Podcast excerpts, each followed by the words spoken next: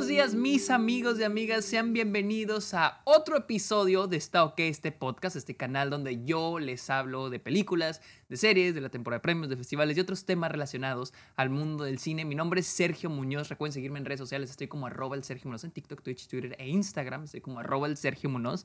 También cáiganle a Letterboxd, la red social de películas, donde me pueden encontrar como arroba el Sergio Muñoz, ahí pongo todas las listas de películas que veo, eh, mis opiniones, mis estadísticas, todo lo pueden encontrar en Letterboxd. También, amigos, los invito a que le caigan a Patreon, se suscriban a Twitch a cambio de beneficios como episodios exclusivos, videollamadas, watch parties, etcétera, etcétera, etcétera. Ustedes pueden recomendar temas de los cuales me quieren escuchar hablar aquí en Está OK.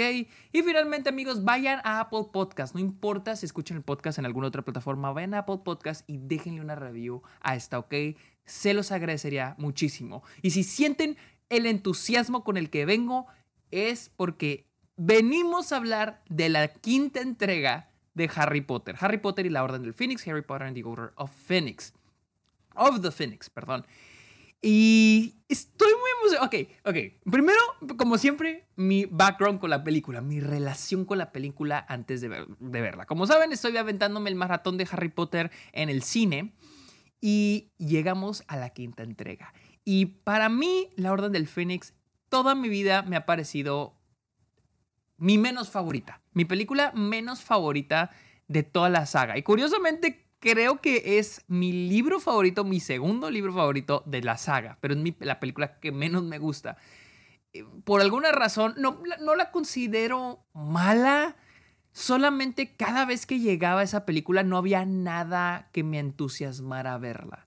O sea, todas las demás películas había algo, algo, algo, algo. Y, y con una no sabría qué decirle. Por ejemplo, con la cámara secreta no sé qué es ese algo, pero había algo que decía, ah, ok, me emocionaba por verla. Con esta no había nada. Siempre era como que, ok, la tengo que ver para poder seguir la saga, para poder seguir viendo la saga, ¿no?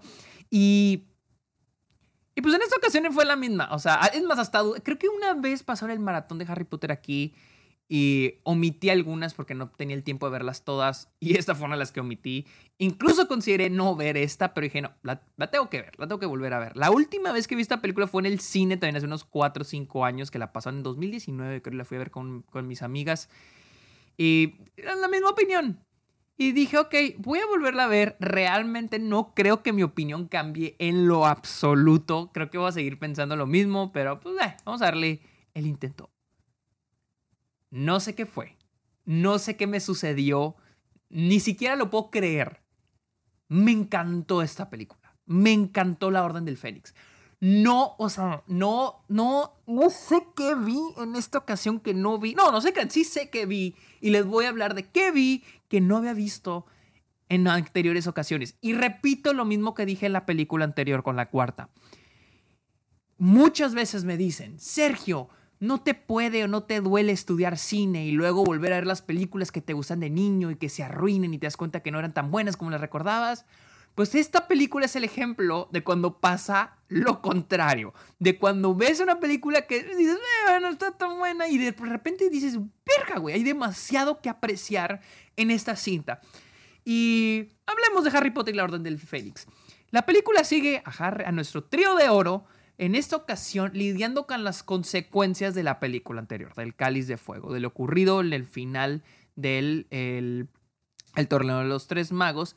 Eh, y pues con ello viene el regreso de Voldemort y su impacto en el mundo mágico. Y estos, nuestros personajes se tienen que preparar para el inevitable regreso de el que no debe ser nombrado.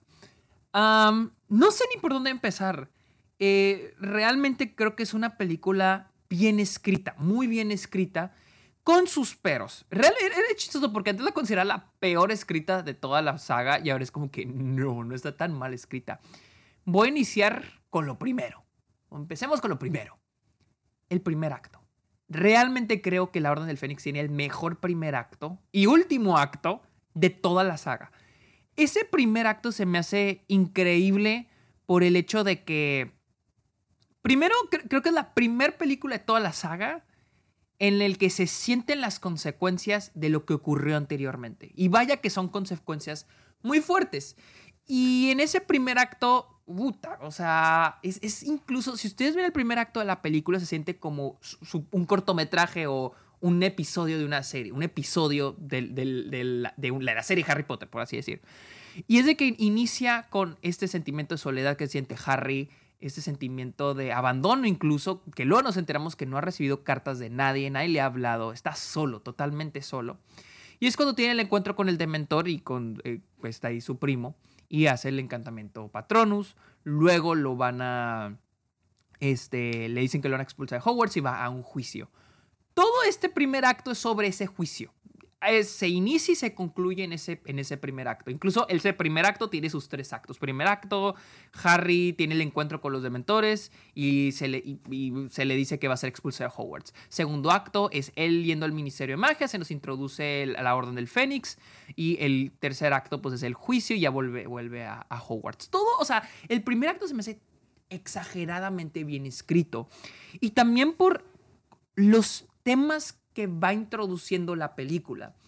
Eh, primero que nada se nos plantea de que, de que hay, ya empieza a haber un impacto en el mundo real, no solo en el mundo mágico, cuando los dementores llegan ahí con Harry. Y este misterio de quién fue, qué está pasando, por qué esas cosas están sucediendo, que siempre que es un el modus operandi de toda la saga, de que algo extraño está pasando. Pero algo que me gusta de, de, de, e, este primer acto es también el impacto que el regreso de Voldemort está teniendo en el mundo mágico. Y en general toda la película lo abarca exageradamente bien. Algo que yo he dicho, ya lo, lo, lo dije anteriormente, en otra, creo que en la cuarta, es de que para mí cuando una película, una franquicia, lo que ustedes quieran, está expandiendo su mundo y dice, no, es que el world building está muy chingón, o expande muy bien el mundo. Para mí no es que agregue más locaciones o agregue más personajes. Para mí es cuando nos presenta problemas sociales dentro de ese mundo, como en la vida real tenemos problemas sociales. Para mí eso es expandir el mundo. Y aquí se me hace muy chingón el lado burocrático. Esta es la primera vez que empezamos a sentir el impacto burocrático en el mundo mágico, el regreso de Voldemort y, el impacto que tiene el Ministerio de Magia y el impacto que va a tener en Hogwarts. Y el cómo lo presenta la película me encanta, se me hace chingón. Eh, el Ministerio de Magia y el impacto que tiene en el mundo mágico se siente muy sólido en esta película. Güey, porque por cierto, el Ministerio de Magia en esta película, ahora sí, el, el, el trabajo de diseño y producción, realmente creo que es el mejor trabajo de diseño y producción de toda la saga el, Ministerio de Magia. El trabajo de Stuart Craig, diseñador de producción de la película, no, se bordó la barda. O sea, neta, neta, neta, qué trabajo tan genial. No sé si ustedes eh, lo hayan notado, pero las, creo que son molduras, se le llaman las molduras que están en las paredes del Ministerio de Magia, son una referencia al underground, al tren en, en Londres. Entonces, a las estaciones de tren en Londres. Entonces, o sea, esos detalles están increíbles, increíbles. Eh, y les digo, ese primer acto, esta introducción del, de cómo está el mood, el tono en el mundo mágico con el inminente regreso de Voldemort y el cómo muchos lo están negando, lo cual le hace un agregado más a esta expansión del mundo, en cómo la gente se está dividiendo. Y es de que, repito lo que dije en la cuarta, las primeras tres películas nos presentan al mundo mágico como, ah, este lugar bonito y chido donde todos viven en armonía, el malo ya, ya no va a volver. Y aquí es donde se empieza a sentir el impacto del, del este, cosa más de, de un mago oscuro presente en la sociedad y cómo las cosas van a ir cambiando. Ese, ese eh, primer acto me parece espectacular. Realmente me parece muy bien escrito, muy, muy bien escrito. Y que va a introducir en, en 30, 40 minutos que dura ese primer acto, se introduce muy bien el tono, los temas y las tramas que va a seguir la película. La película técnicamente, eh, la película técnicamente tiene tres tramas subtramas. La primera trama es Harry, Ron y Hermione creando, y los otros chavos creando el ejército de Dumbledore para no solo enfrentarse a Umbridge, pero también enfrentarse, pues irse preparando para el inminente regreso de Voldemort. Eh, segundo, y también, y parte de esa trama también es el impacto que está teniendo Umbridge y su llegada a Hogwarts. Eh, la trama número dos es este. la Orden del Fénix es lo de la profecía y que Voldemort y Harry están conectados. Eso para mí es la segunda trama. Y la tercera trama es un poquito del background de lo que está ocurriendo en el mundo mágico allá afuera con el regreso de Voldemort, como por ejemplo, por ejemplo que están negando que volvió, que están persiguiendo a Sirius, que el, el escape, la fuga de Azkaban, todo eso que queda en el background, que por cierto a mí me encanta, me gusta mucho cómo esto, o sea, lo que está pasando en el mundo mágico, no lo solemos ver. Vemos lo de la fuga de Azkaban, pero lo vemos a través de los periódicos o en conversaciones. Y me encanta a mí que a Voldemort no lo vemos hasta el final, pero su presencia está ahí. Me encanta eso, me encanta que no muestran a Voldemort. Sí, lo vemos en visiones de Harry, pero realmente no lo vemos de que haciendo un plan o... O sea, queda muy en el misterio, queda muy en el fondo, pero su impacto en el mundo mágico, eso sí se ve reflejado. Y lo que está ocurriendo, no nos salimos de Hogwarts, siempre a través de los periódicos, a través de algún montaje, pero se siente tangible. Es a mí algo que me gusta mucho, que no salimos de Hogwarts, seguimos dentro de Hogwarts, pero vamos viendo el impacto que va teniendo eh, el regreso de Voldemort. Me encanta, por ejemplo, que Seamus, Seamus Finnegan niega lo que dice Harry. Niega que él se, enfrentó a Voldemort en el cementerio en el final de la cuarta entrega. Me encanta eso. O sea, eso es un impacto porque dice, no, mi mamá dice que tú y Dumbledore son los mentirosos. Todo eso, o sea, el impacto que tiene con los estudiantes se siente muy tangible en esta cinta. Es, es algo que me gusta demasiado. Eh, hablemos un poquito de la trama de, los, los, personajes, Umbridge, el, el ejército de Dumbledore. Segundo acto de la película, ya estamos en Hogwarts y empezamos a sentir un poco esa... Ah, eh, Harry empieza a sentir ese cierta hostilidad por parte de la gente a su alrededor, se empieza a sentir separado de sus amigos y, y, ahí es donde se empieza a sentir el impacto de la presencia de Voldemort y ese enfrentamiento casi de quién controla a quién y ese de que Harry ve lo que ve Voldemort y viceversa, pero se empieza a sentir más con el impacto que él, bueno, se siente el impacto con la relación que él tiene con la gente a su alrededor, que a mí me gusta, realmente me gusta bastante eso. Y eh, les digo, ese segundo acto, o primera mitad del segundo acto, me gusta también que al igual que el primer acto tiene su, su, propia, su propio arco, en el que Harry se empieza a sentir solo, se siente más hostil, eh, no confía en la gente a su alrededor. Y tienes ese momento con Luna cuando le dice, si yo fuera Voldemort, a mí me gustaría tenerte apartado de tus amigos y tus seres queridos, porque tú solo no eres amenaza, no eres nadie. Y es cuando tenemos ese viaje del personaje Harry, ese es el midpoint de ese acto, y es cuando dicen vamos a hacer el ejército de Dumbledore. Y es que toda la película, el, el tema central de la Orden del Fénix es la amistad.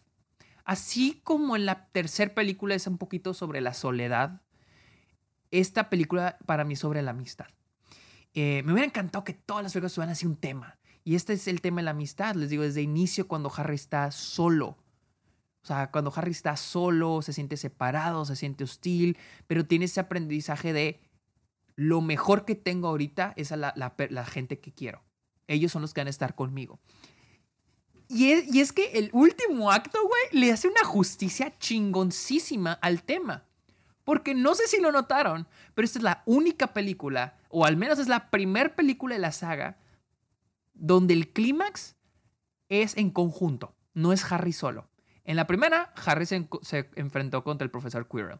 En la segunda, Harry se enfrentó contra la imagen de Voldemort y él, y él este, ¿cómo se llama? La serpiente gigante, el, este, Olvidé el nombre de la serpiente gigante. ¿Cómo se llama? El, el basilisco. En la tercera película sí está Hermione ahí, pero él, él, es el que se enfrenta a los dementores. En la cuarta, él es el que se enfrenta a Voldemort en el cementerio. En esta quinta, todos se enfrentan contra los mortífagos.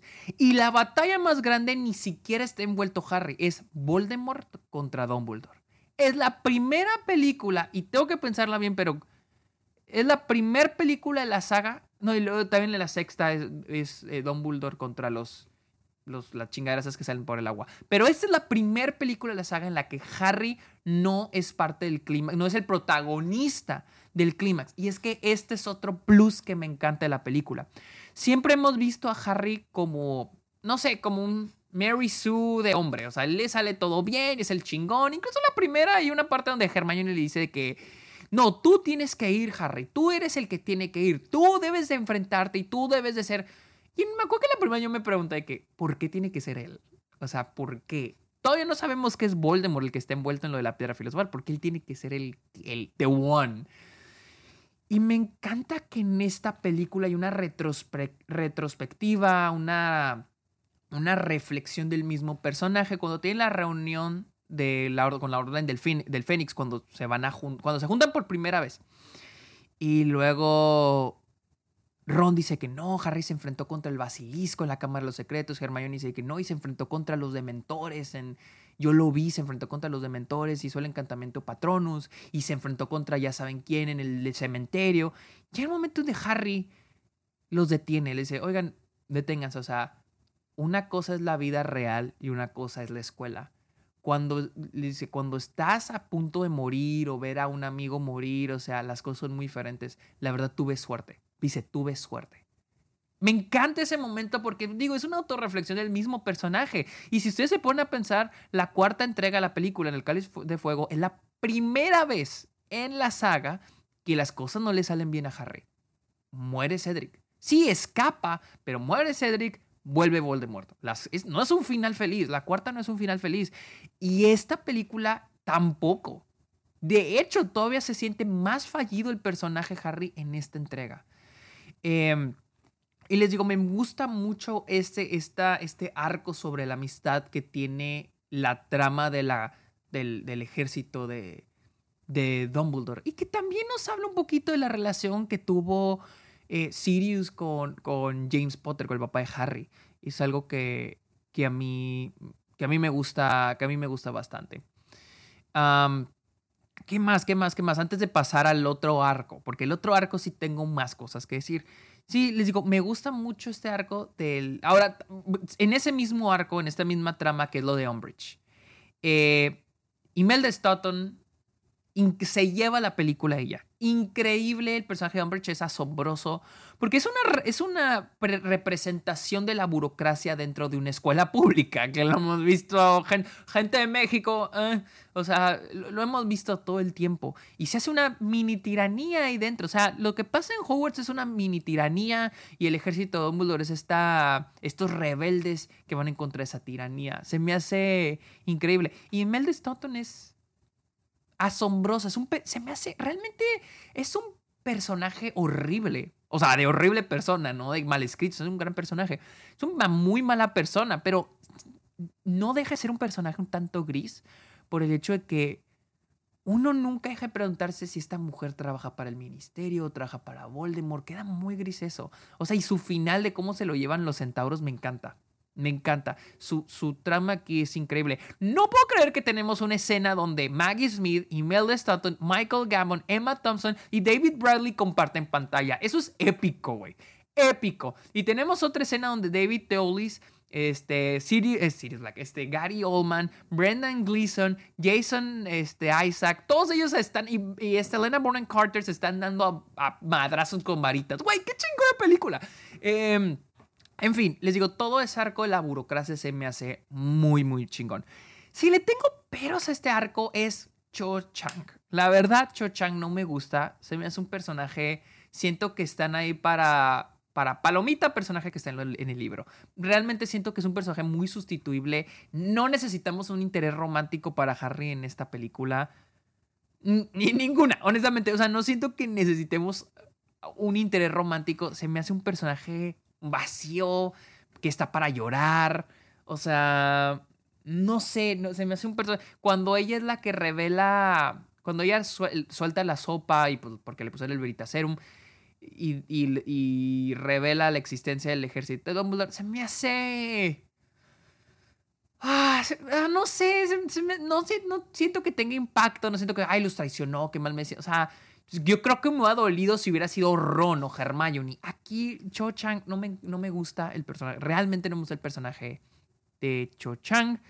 Eh, me gusta otro ejemplo, por ejemplo, del impacto que hay en el mundo mágico legado de Voldemort es cuando Hagrid vuelve y dice que no, fui a hablar con los, fui a hablar con los gigantes para ver si se unen al ejército de Dumbledore. O, por ejemplo, cuando están con los centauros y lo dice de que no, es que ya el ministerio le restringió su territorio. O sea, se me hace detallitos que, que impactan, o sea, que engrandece el mundo de algún mundo mágico. Pero lo que, no sé, lo que no me fascina o se siente un poquito extra es el hermano de Hagrid.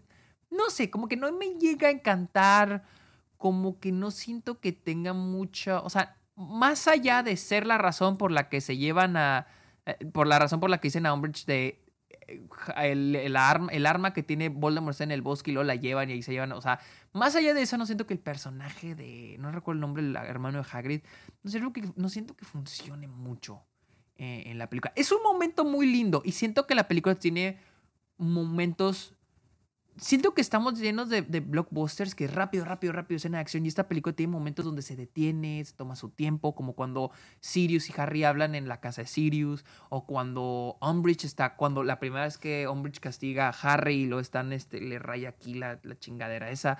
O sea, son momentos donde se toma su tiempo la película, ese momento donde están o sea, es que el momento cuando van con el hermano de Hagrid se hace un momento muy lindo, pero más allá de eso no siento, no sé, como que no, como que le falta. Pero eso, les digo, es otro ejemplo, un momento lindo, silencioso, que se toma su tiempo y que, pues que vaya, funciona. Em, ¿Qué más?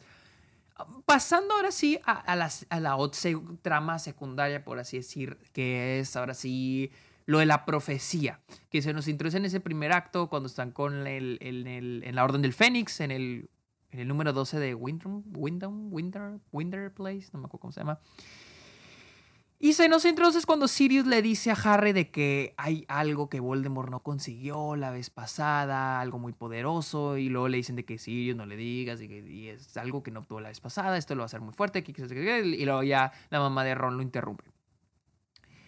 Ahí siento que están como que engrandeciendo o dándole un mayor impacto a la profecía que al final del día, honestamente siento que la profecía realmente no es importante. Al menos yo no siento que sea un artículo importante. Siento que es un plot device para mover al personaje, pero hasta eso siento que nunca se mueve en dirección a quiero la profecía o qué es, qué es lo que... O sea, nunca se vuelven a preguntar de qué, de qué hablaba Sirius. Y cada vez que vemos la película y llegamos a ese momento, siempre digo, es que realmente la película como que introduce el misterio de ese objeto, pero nunca le da seguimiento. Y realmente no creo que tenga por qué. Entonces, como que me causa siempre conflicto ese momento porque están introduciendo un objeto misterioso, pero nunca siguen ese, nunca vuelven a darle seguimiento a ese, a ese objeto dentro de la película, sino que la trama se enfoca más a, por ejemplo, cuando Harry ve al papá de Ron, o al papá Arthur Weasley siendo atacado por Nagini, que ese es el midpoint de la película.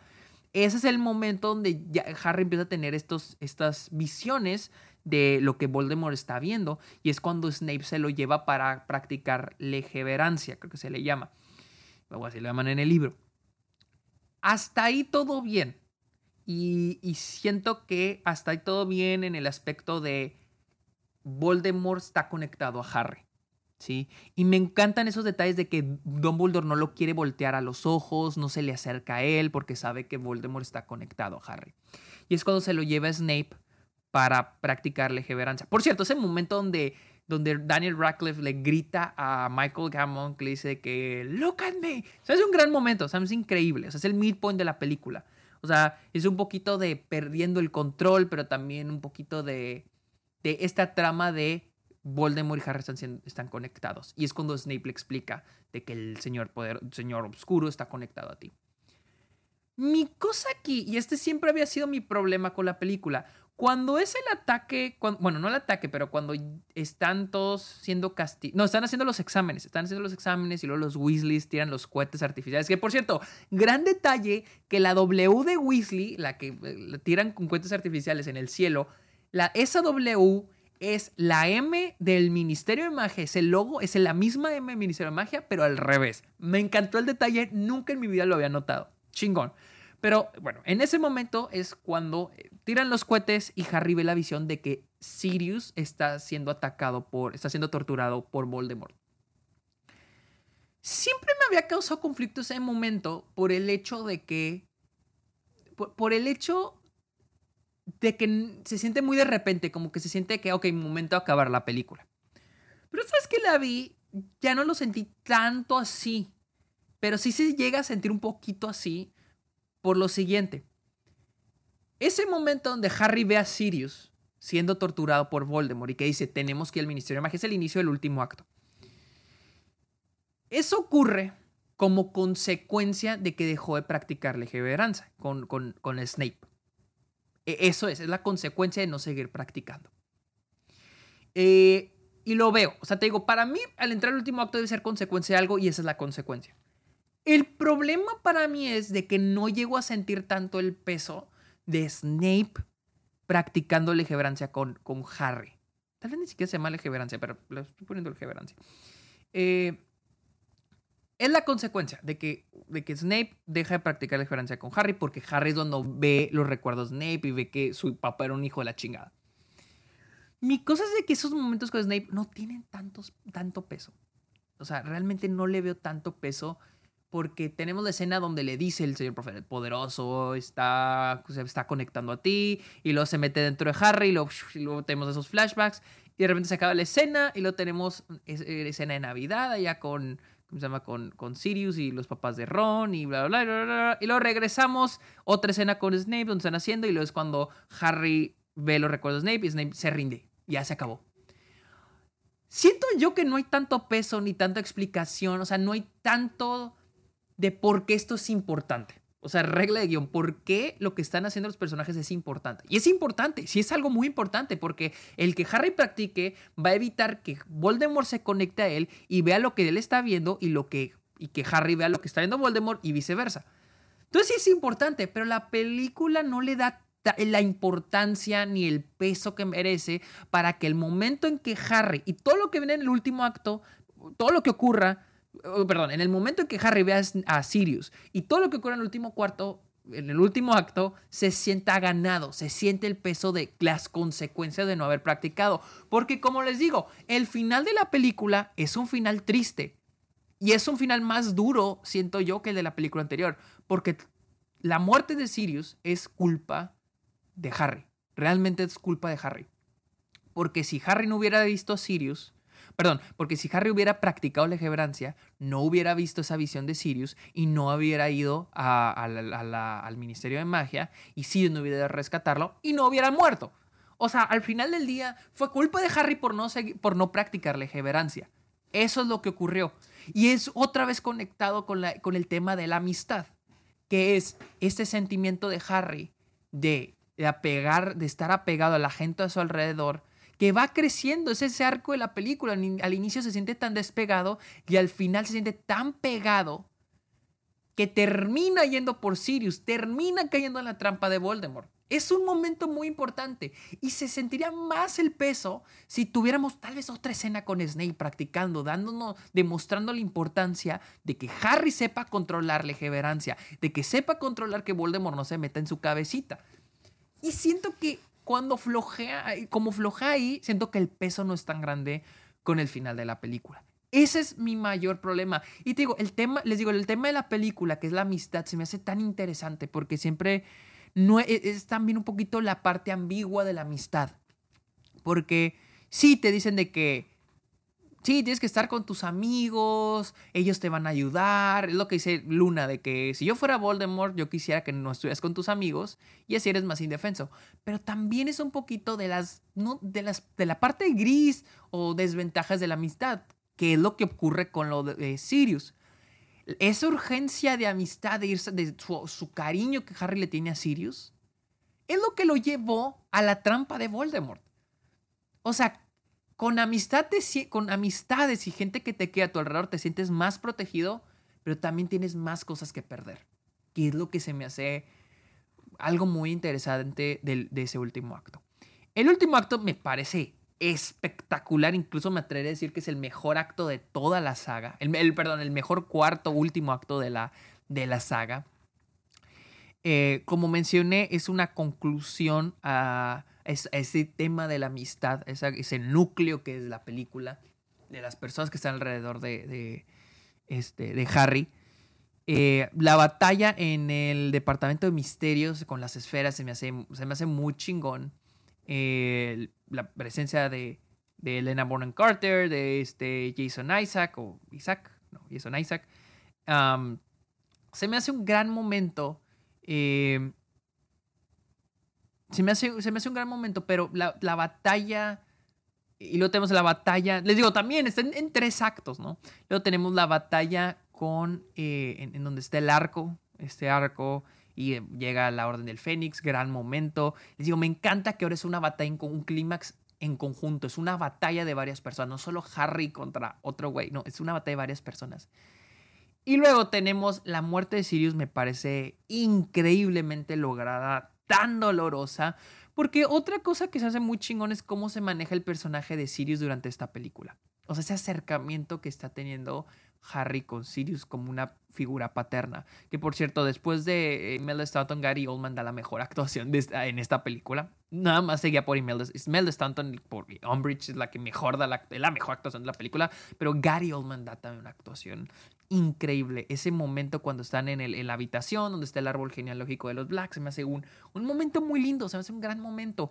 Y que construye otra vez esos momentos la muerte de, Sirius tiene un impacto por cómo se construye la relación de Harry y Sirius a lo largo de la película. Piénsenlo, ¿cuántos momentos tienen Harry y Sirius juntos?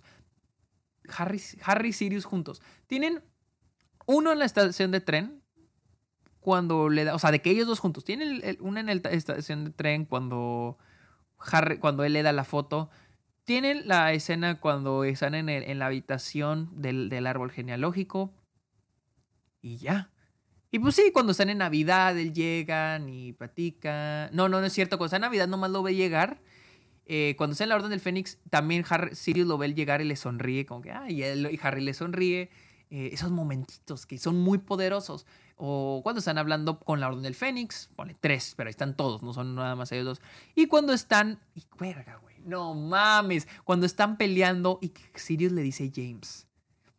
Cuatro momentos e, en toda la, en una hora, dos horas dieciocho de película, estos dos personajes solo tienen cuatro escenas juntos. Pero son momentos tan poderosos que hacen que la muerte de, de Sirius se sienta tan fuerte. Es lo que les digo, con Snape, cuando es lo de la legeverancia, solo son dos escenas, no hay más. Y les digo, es, es curioso, este es el libro más largo de la saga, pero es la segunda película más corta. Entonces siento, ¿por qué no haber agregado una escena más con Snape? No sé, siento que hubiera ayudado mucho más para construir, para llegar a, les digo, para la conexión entre Harry y, y, Voldemort. Pero volviendo a lo de Sirius, la muerte de Sirius se me hace tan increíble. Cuando Harry grita, no escuchamos el, el, el, sonido. Y obviamente aquí no es lo mismo que la muerte de Cedric, porque sí, la muerte de Cedric estuvo objetísima, horrible. Es la primera vez que Harry ve morir a alguien, pero no es alguien, una figura paterna. No es una figura paterna y, y la, la, furia, el dolor que siente el personaje eh, persiguiendo a Bellatrix, no, ta madre, put, no, increíble. Paréntesis, volviendo otra vez a lo de, a lo de la, la esfera, esta la, la profecía por ejemplo, ese momento donde Harry tiene que elegir y es el cruce entre la trama de el ejército de Dumbledore y lo de Harry Voldemort. Ese momento donde Jason Isaac o este eh, Malfoy, Lucius Malfoy le dice que tiene que elegir entre sus amigos, que los tiene así agarrados del cuello con la varita, o dar, o dar la, o la, o la esfera, la, la profecía. Es un gran momento de decisión para el personaje. Pero siento que no se siente tanto el peso, porque como la película desarrolló más la trama de la amistad que lo de la profecía, realmente tú sabes qué va a elegir Harry y no se siente el peso de la profecía, es como que eh, X y lo se rompe y ya, no pasó nada. O sea, al final la profecía se rompió, no, es lo que les digo, al final la profecía no importa mucho, se rompió y ya no hay, no hay mucho, mucha consecuencia después de eso, X, ¿no? Entonces, sí, les digo, lo de la profecía se me hace, al inicio con lo medio introducen, se me hace como que medio pedorro. Pero repito, se, cierra paréntesis, volvemos a la batalla y tenemos ese momento donde Harry persigue a Bellatrix y Voldemort le dice que la mate. es un gran momento de ese se me hace un gran momento de decisión para el personaje, porque es un momento donde él tiene que decidir si qué tan diferente es, qué tan similar es a, Voldemort. Y, la, y para mí la batalla entre Voldemort y, y Dumbledore se hace espectacular. El trabajo de diseño producción, el trabajo de efectos visuales, la, interpretación de Michael Gambon y, Ray Fiennes es asombrosa. O sea, eh, no, David Yates, perdón, pero David Yates se bordó la barda con ese clímax. O sea, es, espectacular. Eh, los vidrios cayendo, la serpiente de fuego, el, cuando Voldemort convierte los vidrios en arena. No, no, es increíble, pero ten los detalles. Harry se va acercando y luego Dumbledore lo empuja hacia atrás, que no se acerque, que no se acerque. Son, son momentos que a mí me gustan mucho, o sea, que son los detallitos que yo no había notado, pero Dumbledore lo hace para atrás, que no se acerque, no se acerque, no se acerque. Y al final es cuando Voldemort entra a él. Y, él, y aquí viene el corazón de la película y el corazón de este momento de la saga, que es cuando Voldemort entra en Harry.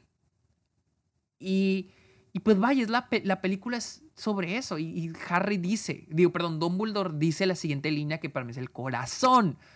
Le dice, Harry, lo, lo importante no son las cosas en las que se parecen, sino las cosas que los hacen diferentes.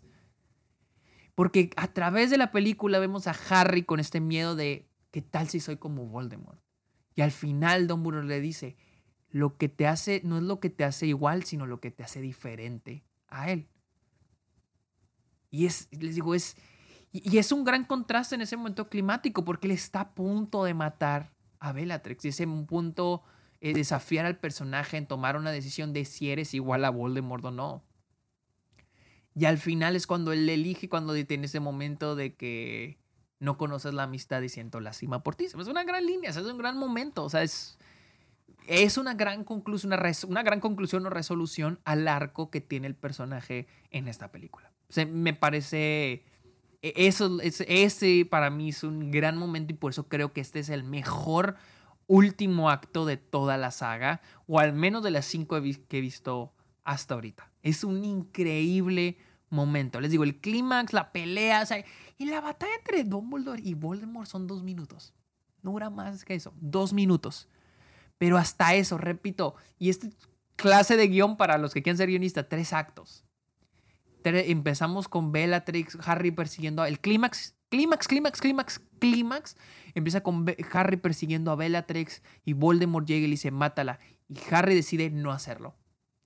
Y es cuando le quita la varita y empieza el segundo acto de ese clímax y llega Dumbledore. Y empieza la batalla y, Voldemort le dice de que lo va a matar. O sea, que dice que voy a, te voy a matar a la verga, culero. Y empieza ese segundo acto, empieza en la batalla, la, el la bola de agua. No, esa bola de agua está verguísima también. Y luego es cuando Voldemort entra en, Harry, en Harry y empieza ese último acto del clímax. Y es un gran final. Llega el ministro de magia, Fudge, llegan todos y es cuando se ha vuelto eh, ante sus ojos. O sea, es una gran película. Realmente creo que es una gran película porque está muy bien escrita tiene sus problemas, pero creo, comparando con las otras películas, yo pensaría que es la que menos problemas narrativos tiene. Eh, sí, es, es curioso, porque antes sentía que era la peor escrita, ahora siento que es la mejor, de las mejores escritas, es la que menos pedos narrativos tiene. Y creo que acentúa muy bien, tiene un tema como core, como núcleo, muy bien acento, que es la amistad. Vean la película de nuevo y todos esos temas de amistad conectados con la soledad que siente Harry está muy, muy bien hecha, la verdad. Eh, en la banda sonora, siempre he creído que eh, tiene una buena banda sonora. Creo que es Nicholas Hooper está a cargo de la banda sonora. Déjenme buscar. Pero. Déjenme buscar. Creo que sí es Nicholas. Sí, música por Nicholas Hooper. Y el, la, curiosamente, la, la fotografía es por eh, Slavomir Itziak, que si no, sé, si no saben quién es, él, él, es el, fue el director de fotografía de Kieslowski. Él dirigió la fotografía de Los Tres Colores, de La Bebida de Veronique. Curiosamente, no lo siento aquí, no sé. la fotografía de esta, esta no se me hace una mala fotografía, pero se me hace la más sin personalidad de toda la saga. Siento que esta y la de la última película siento que son las fotografías con menos personalidad de, toda la saga. Todas las, las cuatro primeras tienen mucha personalidad. La sexta es la mejor fotografía. La, las Reglas de la Muerte parte 1 siento que tiene una buena fotografía. La voy a volver a ver en las siguientes semanas. Vamos a ver si es cierto. Pero esta se me hace como la más sin personalidad. Y a mí sí me gusta eso de la saga de Harry Potter, que cada película tiene su propia personalidad visual. Esta la siento sin tanta personalidad. Siento que el aspecto visual se, se parece más a Harry Potter y el, prisionero de Azkaban, se siente más al, trabajo de Cuarón y no recuerdo quién fue el director de fotografía de esa película, pero en general el aspecto visual también diseño de producción se siente se siente un poco como esa más que como la cuarta. Eh, la cuarta me gusta mucho el aspecto visual, también tiene un gran aspecto visual la cuarta, pero sí, esta se siente más como la tercera, pero no sé, sin tanta personalidad, porque siento que al menos Cuarón le daba mucha magia, ahora sí, al trabajo de fotografía con la cámara flotante y el movimiento de cámara y donde empieza los establishing shots. Esta no, siento que no tiene mucha... Está bien, no es una mala fotografía, solamente se me hace muy sin chiste. O sea, muy sin personalidad, otra vez ya lo repetí. ¿Qué más? ¿Qué más? ¿Qué más? Les digo, sí pienso que esa es una, sí es una muy buena película. Sí siento que es una muy buena película.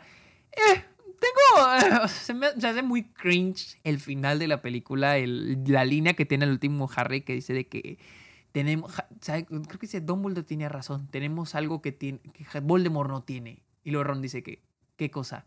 Algo por qué pelear. lo van en el tren y lo tose que sí. O sea, no sé, se me hace muy, muy cheesy, muy cursi. Ok, ok, Harry, gracias por darnos tu aprendizaje. Algo por qué pelear. O sea, Voldemort no tiene nada por qué pelear. O sea, no sé. Es que más hasta me disminuyes un, un poco el personaje de Voldemort con esa frase. O sea, no sé. Eso que tenemos algo que pelear, algo por qué pelear. Ok, ¿qué es? Que ahora sí ya lo veo, digo, ok, la amistad, los amigos, las personas que queremos, pero igual es como que tenemos algo por qué pelear, ok. O sea, Voldemort no, o sea, Voldemort no tiene amigos, güey. no sé, o sea, me gusta más... Eh, no sé, hasta eso sí se me hacen mejores los finales de que última escena de las otras películas, por ejemplo, de la primera cuando, cuando Harry, cuando Hermione le dice, es raro volver a casa. No sé, se me hace una gran línea porque sí, o sea, imagínate un año que, que estuvieron ahí en Hogwarts y ahora van de regreso. Y es raro volver a casa. Y Harry dice, no, no voy a casa, estoy en ella. Se me hace, se me hace un gran final. En la segunda es todos abrazando a Hagrid. También está un poquito cursi, pero eh, está lindo. Película para niños. No se siente tan cursi como el mensaje de la película, pero eh, todos aplaudiendo y felices, ok. La tercera me encanta cuando es el, freeze frame de Harry volando en la escoba. Chingón, eh, buenísimo. Cero notas, increíble. Eh, espectacular. O sea, un chingo de personalidad. Bravo Cuarón. Eh, la cuarta también me gusta mucho porque son un poco melancólico y que se van yendo todos. Y también se siente un poco melancólico. Con esa se siente como, ay, se acabó la película, se acabó el año en Hogwarts. O sea, como cuando te gradúas de la escuela y dices, ya no voy a volver a mis amigos. O sea, así se siente la cuarta. Me gusta, me gusta el final de la cuarta. En esta que van todos así caminando, no sé, no sé si se les ocurrió, no supieron cómo acabarla. No sé, no me, no me encanta esa última escena. Pero sí, se me hace una increíble. De ahí en fuera se me hace una gran película. Repito, siento que es un, un, final muy amargo, pero este es el aprendizaje, ese es el arco del personaje. Y me gusta esa culpa. Al final, la muerte de Sirius es por culpa de Harry. Y me encanta, se me olvida, ese momento donde Dumbledore le dice a Harry, sé cómo te sientes. Y Harry lo interrumpe y dice, no, no sabe cómo me siento.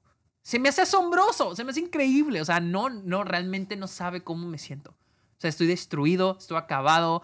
Eh, la única figura paterna que tengo murió por mi pinche culpa. No, cabrón, no sabe cómo me siento. Me encanta, me encanta. No, no, no, no. Increíble película. Si no la han visto en un buen rato, véanla. Maratónense estas películas. Ya que pasé esta película, la cual yo consideraba la menos buena de toda la saga, y me pareció increíble, sí puedo decir que esta saga es muy buena. Realmente es muy buena. Sí tiene sus peros, y muchos de esos peros vienen, tienen su origen desde los libros, porque los libros realmente no son perfectos, tienen muchos pedos. Eh, muchos agujeros, muchos pedos, muchos problemas. La otra vez alguien en los comentarios me ponía sobre el viaje en el tiempo en la tercera. Sí, te doy la razón, la verdad, sí, creo que eh, se siente muy pinche, pero pero ahí en fuera creo que esta saga sí está buena. Sí, sí la considero una muy buena saga. Así que bueno, amigos, esta fue mi opinión. Llevamos 45 minutos aquí. Esta fue mi opinión de Harry Potter y la Orden del Fénix, la cual pueden encontrar en HBO Max. Eh, véanla, pero se a sentir raro como que empiezas con la quinta. Pero yo, maratonense las películas. Realmente están muy, muy chidas. Amigos, recuerden seguirme en redes sociales como arroba el Sergio Munoz, en el Letterboxd como arroba el Sergio Munoz. Cáiganle a Patreon, suscríbanse a Twitch y déjenle una review Está OK en Apple Podcast. Amigos, muchísimas gracias por escuchar Está OK. Que tengan muy bonito día. Bye.